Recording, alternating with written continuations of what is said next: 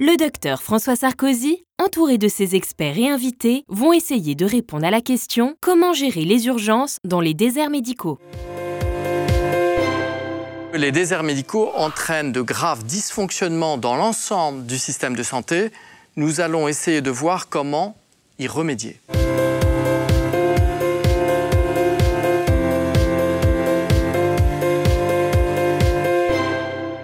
Rodolphe Bourret, est-ce que vous avez peur que ces fermetures euh, de maternité ou de blocs opératoires de proximité, ça entraîne un afflux supplémentaire dans vos urgences?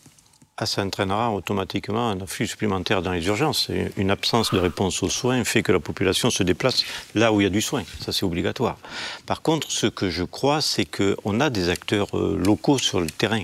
Et ces acteurs locaux sur le terrain, ils ne sont pas optimisés. Et là, toute la, la question qu'on a, c'est comment fait-on pour tous travailler ensemble? Quand vous disiez qu'on euh, a une médecine un peu en silo, on a une médecine en silo, il ne faut pas se leurrer. Donc il y a à un moment donné un vrai problème de pilotage, de coordination. Et il faut, je dirais, que les tutelles prennent leurs responsabilités. À un moment donné, il faut qu'elles soient capables de dire c'est comme ça et c'est pas autrement. Voilà, il faut pouvoir. Il faut peut-être plus euh, d'autorité là-dedans.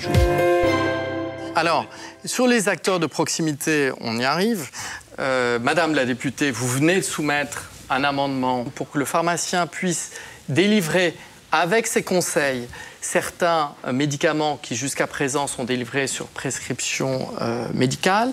Euh, vous pouvez nous parler un petit peu de ça, du rationnel que vous avez derrière? Il y a un certain nombre de pathologies, un certain nombre de... qui, peuvent, qui pourraient tout à fait être soignées par un pharmacien, parce qu'on le sait très bien, aussi, actuellement, les pharmaciens traitent déjà certaines pathologies comme la cystite, comme la, conjonctivite, comme l'eczéma, qui euh, donnent lieu normalement à des médicaments sur ordonnance. Et les pharmaciens le font. Philippe Besset, euh, les pharmaciens en pensent quoi de ce type euh, d'amendement C'est typiquement un amendement de bon sens. L'objectif, c'est de désengorger les urgences. Il faut absolument qu'on arrive à ce que les urgences et le, SAMU et les, pompiers qui vont sur, sur site ne s'occupe que des cas réels. Il faut enlever des urgences toute la masse. Qu'on utilise la bonne compétence au bon niveau sur la bonne tâche. Il faut qu'on enlève la masse d'appels, la masse de gens qui viennent aux urgences pour des, choses qui ne relèvent pas euh, des, urgences médicales. Pour permettre de traiter pour les permettre urgences de traiter. Voilà.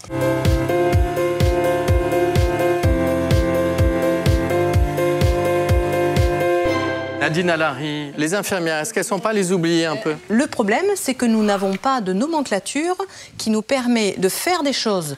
On veut le faire, mais ça n'est pas écrit sur le papier, on n'est pas légiféré, on n'a pas la légitimité de faire les choses pour justement permettre de, si on veut que ça arrive, il faut remettre l'église au milieu du village. Il faut véritablement que les libéraux se réemparent de l'ensemble des cas qui les concernent, de telle manière que les urgences retrouvent leur vrai rôle de s'occuper des urgences. Nous avons été demandés au président de la région des Hauts-de-France ce qu'il en pensait.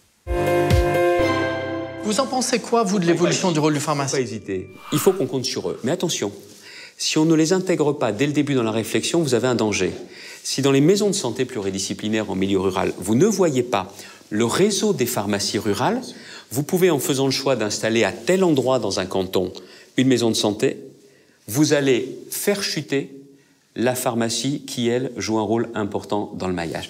D'où l'idée d'avoir en matière de santé une réflexion à 360 ou 361 degrés et en intégrant tous les acteurs. C'est d'ailleurs l'un des points sur lesquels la réforme de la santé devra certainement évoluer ou s'ouvrir, parce que pour l'instant, elle, est beaucoup centrée sur euh, les médecins, c'est important, mais les infirmiers doivent davantage trouver leur place.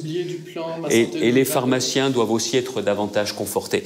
Je, vous l'ai dit, le, problème du, monde de la santé, c'est que il est très cloisonné, trop cloisonné. C'est l'un des mots français. Et je pense que cette ouverture, le fait d'associer tous les acteurs, c'est vraiment l'une des clés pour réussir.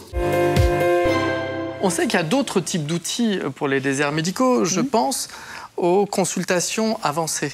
Hein Alors, consultation avancée, euh, corrigez-moi si je me trompe, c'est la possibilité qu'ont certains médecins hospitaliers euh, d'aller consulter dans soit des hôpitaux généraux plus éloignés, soi-même dans des déserts médicaux. Vous y croyez, vous, ça?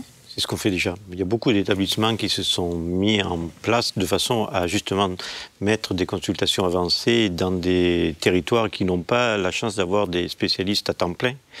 Et donc ça permet de graduer en fait les filières de soins.